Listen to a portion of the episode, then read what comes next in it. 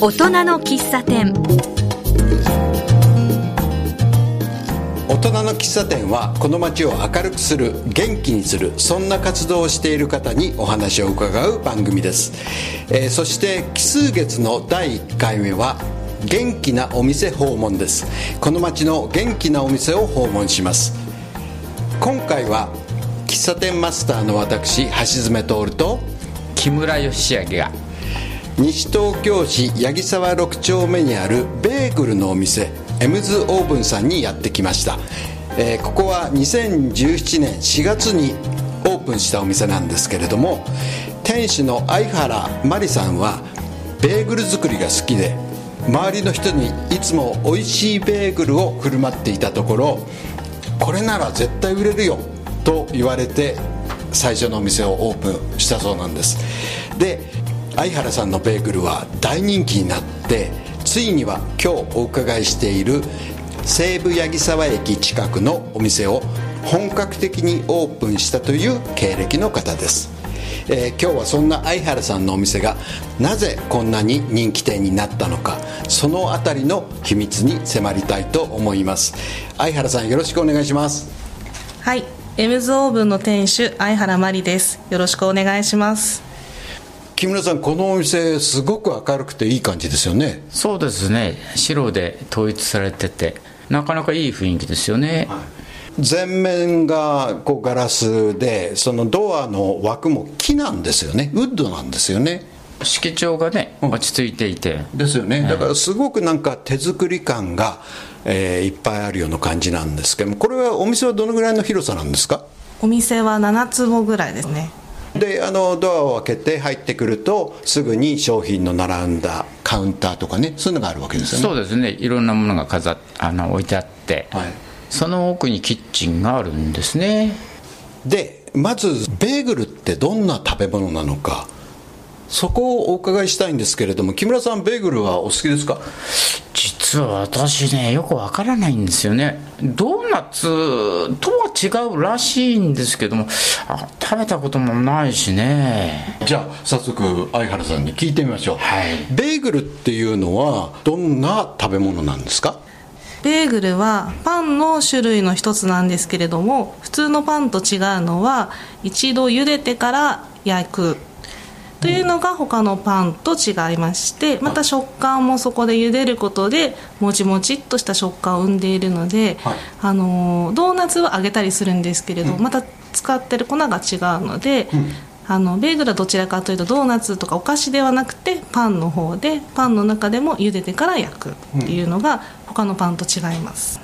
材料はパンと同じなんですか？ほぼ同じですね。小麦粉と砂糖と塩とイーストとか酵母みたいな膨らませる菌が入ってであとお水だけなので、はい。あのほぼほぼパンと同じような感じですね。はい。茹でるっていうのは？焼く前に一度茹でてから焼くなんですかね。こうツヤっとしてパリッとしてもちもちっとした食感になるんですそもそもベーグルっていうのはどこの国の食べ物だったんでしょもともとはあの諸説あるんですけれども、えー、とアメリカに移住したユダヤ系の方たちが作り始めたというのがもともとの発祥だと聞いていてアメリカでもあのいろんなあの例えば卵を入れて作るベーグルがあったりとか、まあ、いろいろあるんですけれども、あの私は卵を入れないベーグルでで日本でもいろんなあのベーグルのお店があるんですけれども、まあ、私のお店のはパリッとしたもちもちっとした生地のベーグルを作ってます、まあ、日本で言えばおふくろの味みたいなあのおむすびみたいな家庭の味なんですかね。多分どちらかというと家庭では作っていなくてあの街中のスタンドとかで1ドルとかで売られているようなものがほとんどだと思いますなんか向こうの映画なんか見るとよくあのビジネスマンが朝食なんかにこう袋に入れて持って買って持ってきますよね、そうですね。まあそんな感じで朝コーヒーと一緒に1個持って食べながら歩くっていうのが大体思うかなと思ってます、相原さんがうちのそのお店のベーグルは他とここが違うんだよっていうのはどっかありますか？えーと、他のお店と違うのはあの生地の表面がパリッとしていてで中がもちもちっとしている食感が他とはちょっと違うかなと思っています、うん、でもちもちっとしているのは小麦の種類が北海道の北の香りっていう品種を使ってるんですけれどその小麦自身がすごくもちもちしてて甘みがあって粉が黄みがかっているんですね、なので他の小麦よりもちょっと黄色っぽい感じだったりとか、甘みがあったりとかっていうところが他とはちょっと違うかなと思います。実はね昨日あのこちらでね私3種類のベーグルを買ったんですよ。あのプレーンとそれからザラメとあとレーズンだったんですけれどもびっくりしたのはねどれもねものすごくこう中身の密度が濃いっていうか簡単に一口分を手でちぎろうと思ったんですけれどもなかなかねちぎれないくらいだったんですよ。でももちろんあのすごく美味しくいただきました。どんな食べ方が一番美味しいんですかね？えーと、一番美味しいのはまずはそのまま食べてもらうのが一番美味しいかなと思うんですけれどあとはあのお客様にお伺いするとプレーンを買っていってで半分にスライスしてで冷凍するんですね、うん、であの使いたい時に冷凍庫から出してで間にハムとかチーズとかジャムとかクリームチーズとか挟んででお昼に持っていくっていう方も多いですしあとそのまま食べる方はあの飲み物につけて食べたりとかっていう食べ方をされる方もいらっしゃって結構さまざまいろんな食べ方をされていると思います。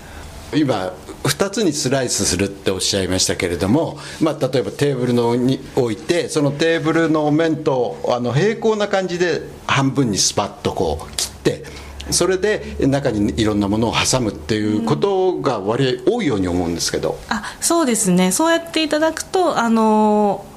そのままでもいいんですけどなんていうんですかね。お弁当にも持っていきやすかったりとかあの一気にこう食事としてこうボリュームがアップするので結構ランチにいいかなと思います、で中に挟んだりつけるのには例えばどういうものがいいですか？えーと、例えば野菜と食事系だったら野菜とあとハムとチーズとかあとはあの BLT サンドみたいな感じでベーコンちょっと焼いてレタスを挟んででトマトを挟んでそのままガブッといっても美味しいと思いますしあとはあの甘めの卵焼きを焼いて間に挟むと、はい、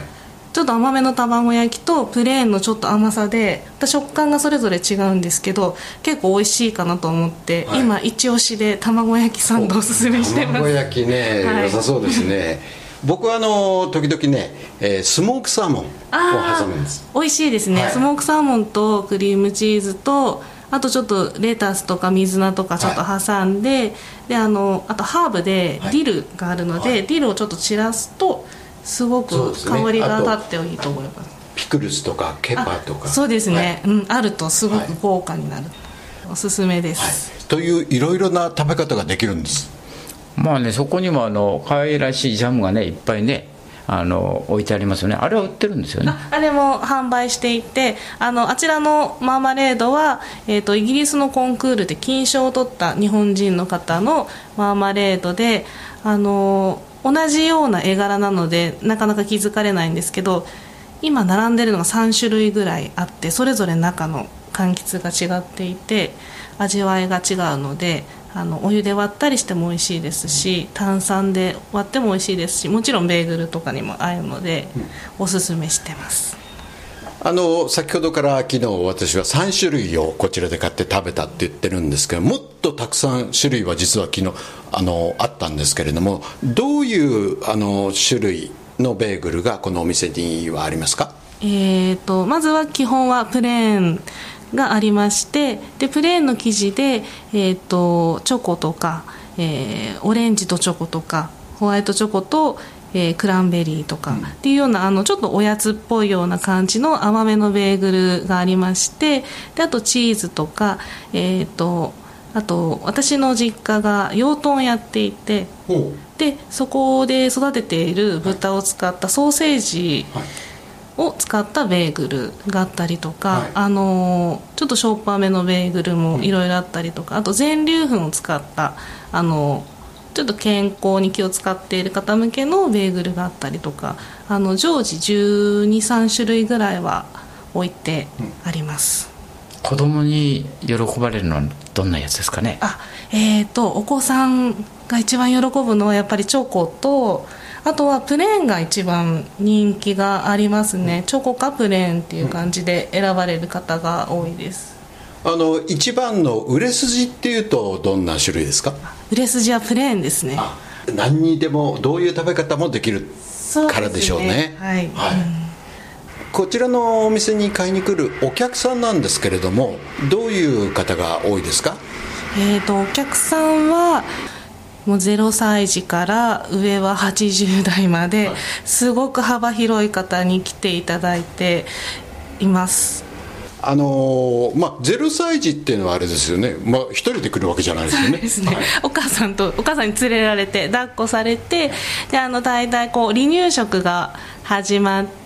まあ、1歳間近で離乳食がもう始まってちょっとパンを食べさせたいんだけどあのアレルギーがあって卵がダメなんですけど卵を使ってますかとかっていう話があったりとか、あとうちは卵も乳製品もプレーンには入っていないのでそういう目的であの買われていく方もすごく多いですあのパンの中には卵やなんか入ってるけれどもそうですね。えーっとベーグルのプレーンのベーグルの中には入ってない。入ってないですね。はい、卵アレルギーの方あるいはお子さんが卵アレルギーの場合はもう本当にもってこいですね。そうですね。うち子供があのやっぱりアレルギーがあってパン屋さんでパンが買えなかったっていうことが、まあ、やっぱり過去何度もあったので、まあ、そういう思いもあってベーグル作りを始めたっていうのがあるのではい。そうですか、えーそれでは後半ではですね今ちょっとお話にも出ましたけれどもどんなふうにそのベーグル作りを始めたのか実は会社にお勤めだったそうなんですけれどもその後このお店をオープンするまでの道のりをお伺いしたいと思います。ではここで音楽を一曲おかけしたいと思います曲は相原さんのリクエストで羊毛とお花の朝のプリズムでした。大人の喫茶店今日は喫茶店マスターの木村義明と橋爪徹が八木沢6丁目のベーグルのお店エムズオーブンにお邪魔して店主の相原真理さんにお話をお聞きしています。あの前半の最後でもちょっと出たんですけれどもベーグル作りが好きになったきっかけというのはどういうことだったんですか？きっかけは子供にアレルギーがありまして、うちは子供が2人いて上が乳製品がダメで下の子が卵アレルギーがあって、まあ、上の乳製品はまあどうにかなったんですけれども下の子の卵アレルギーが結構ひどかったので、まあ、ちょっとでも入っているとこう反応が出てしまう。ということであの離乳食が始まってから、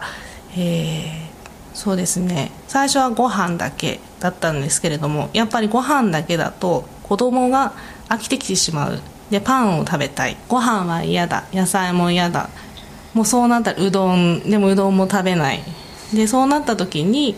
パンがあると楽だなって思ったんですね。でパン食べさせたいんだけどパン屋さんのパンを食べたら、もう顔が腫れてしまって、何かに反応してるんですけれど、何を使ってるのかが分からなかったので、食べさせられなくなった。っていうことがあってじゃあ自分で作ろうと思って、まあ、インターネットで卵乳なしパンって 調べたら、ベーグルがこう何個か出てきたんですね、で、まあ、自分でじゃあ、あのー昔パン屋さんでバイトをしてたことがあったので、あじゃあ作れそうだなと思って一番最初作り始めたっていうのがきっかけですね。それは何年ぐらい前の話ですか？それはですね5年ぐらい前ですね。そうなんですそうですね。5年ぐらい前に、えー、と初めてベーグルを作ったと思います。5年前までは逆に言うと特にベーグルを作っていたわけでもないということですよね。そうですね。それびっくりですねそうですね。会社にお勤めをしていて子供のためにベーグルを作っていたと。そうですね。はい。最初からお店をやろうかなっていう気はあったんですか？いや全くないですね。あのむしろずっと私会社員でまあせっせと働こうかなと思っていたぐらいだったので全く頭になかったです、うん、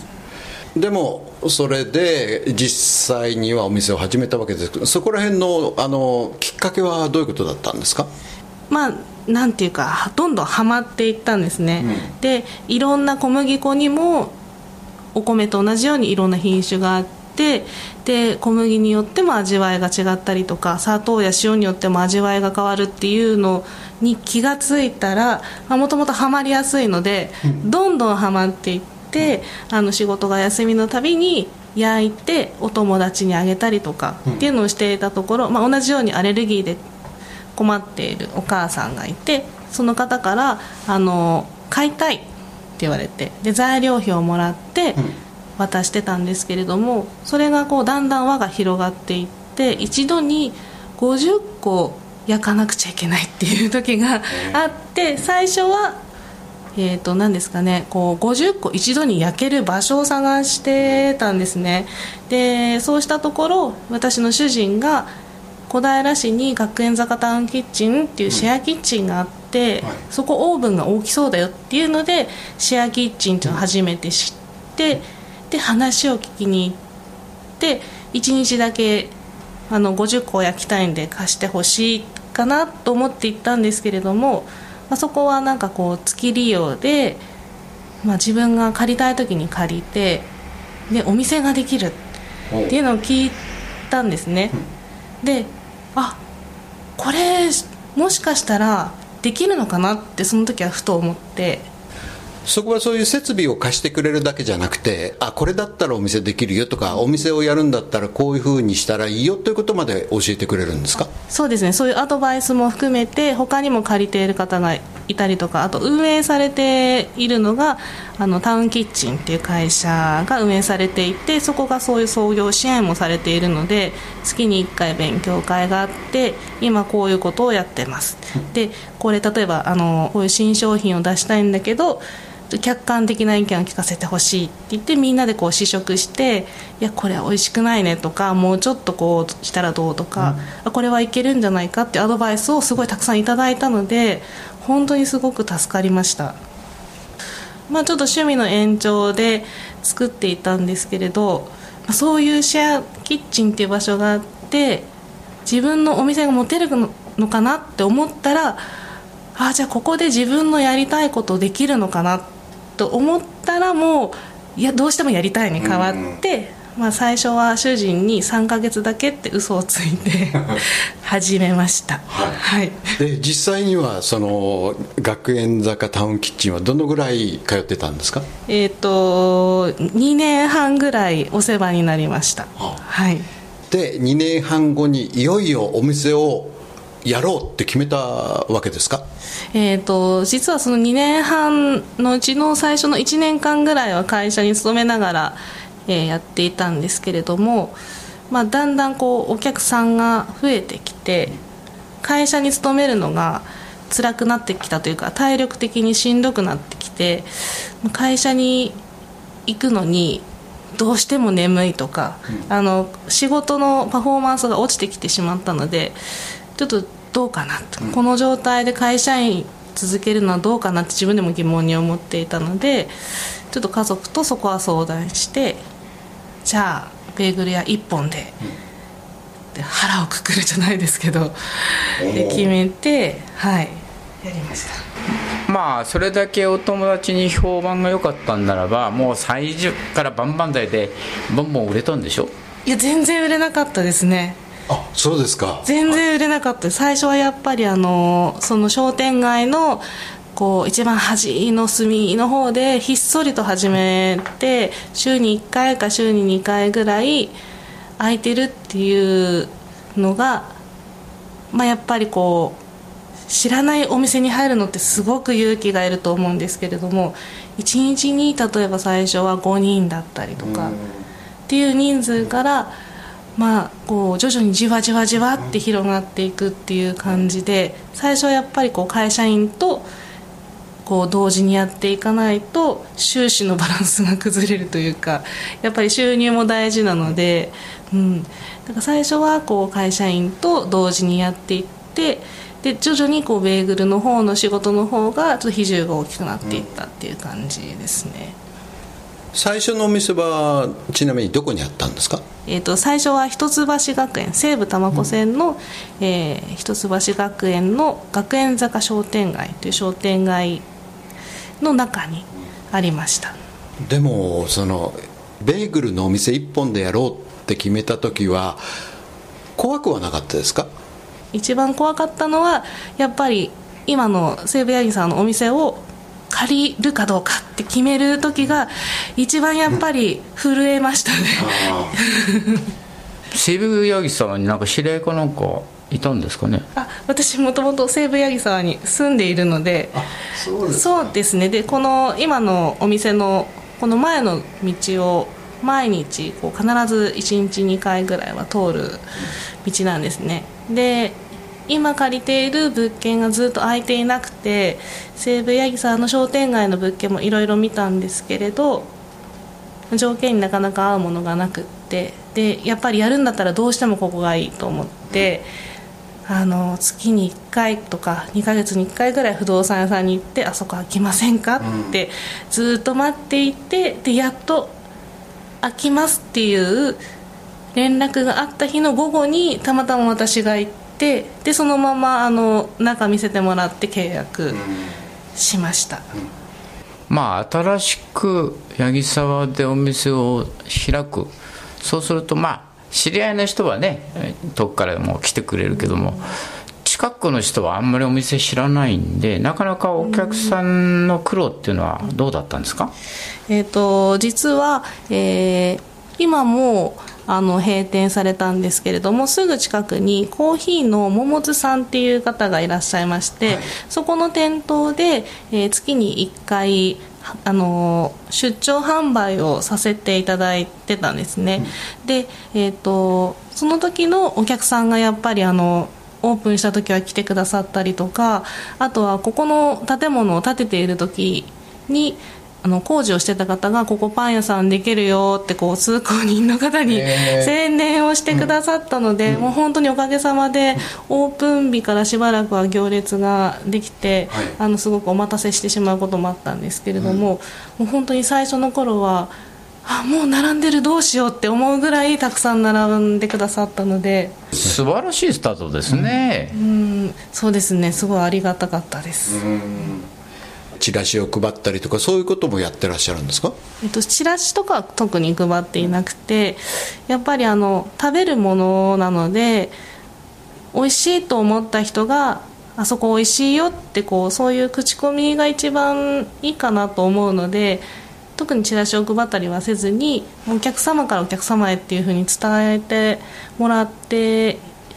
るのが一番いいかなと思ってます。お店屋さんをやっててこうなんか一番あこれ嬉しいなって思うことあります？えっ、と一番嬉しいのはやっぱりすっごく美味しいっていう 声が、あのー、そうですねなんかここイートインのスペースを作ったんですけれども、まあ、基本的にはあのー、ちょっと静かに皆さん召し上がっていただいてるんですけど食べた時に「うわ美味しい!」っていう声が思わず漏れたお客さんとかの声がちょっと工房の中にね聞こえてくると「よし!」とガッツポーズをしたりとかやっぱりあの「美味しかったです」とかって言ってもらえるのがやっぱり一番嬉しいですね。今後例えばこんなベーグルを開発してみたいとかそういうことってありますか？実は9月から以前小平の学園坂の方では出してたんですけれどもローストチキンのサンドイッチを始めます、はい、それがあの西武八木沢でちょっと仕込みがいろいろ大変であの作れなかったんですけれどもやっと体制が整ったので9月からチキンサンドを始めようかなと思っています。ああそれは美味しそうですね。そうですね。でも一人でやってるんですよね。えっと、製造は私が一人でで販売でお手伝いの方があの手伝ってくださっているのでおかげでなんとかできています。あとあのこのお店をね今後はこんな風にしたいなっていう希望みたいなのってありますか？そうですね。えっと今えっと、販売スタッフを、えー、2人あのお願いして来てもらっているんですけれども、まあ、あの今来てくださってるスタッフも介護をされていたりとかあと子育てされてたりとか自分のあの教室があったりとかっていう時間にいろいろ制約がある中であのここに来て手伝ってくれているのでこれからもそういうそうですね。そういう時間に制約があるけど働きたいっていう人を、まあ、たくさん雇えるようにちょっと頑張ろうかなって思っています、いいですね。えー、っとそれじゃあのもう一度ここでお店の場所ですとか営業日あの営業時間などを聞きましょうかね。あのまずはじゃあ場所をちょっと説明していただけますか、はいえーと、場所は西武新宿線の西武八木沢駅の南口で、えー、田無寄りの一番最初の踏切のすぐそばですね、大体駅からですと徒歩1分ぐらいで着きます、南口を出て右側の方にサンクスがある。その角を歩いていくといいんですよねはいそうですね、えーと、サンクスのところを右に曲がってもらうと正面に、えー、花火っていう居酒屋さんが見えますので、うん、その方向にずっとまっすぐ歩いてきてもらって、えー、突き当たりを右に曲がると踏切がありますのでそしたらもうすぐそこにあります、はい、踏切のすぐ手前って感じですよね。はいそうです、えー、っとね営業日と営業時間などはどうなってますかね？はい、えーと、営業日が、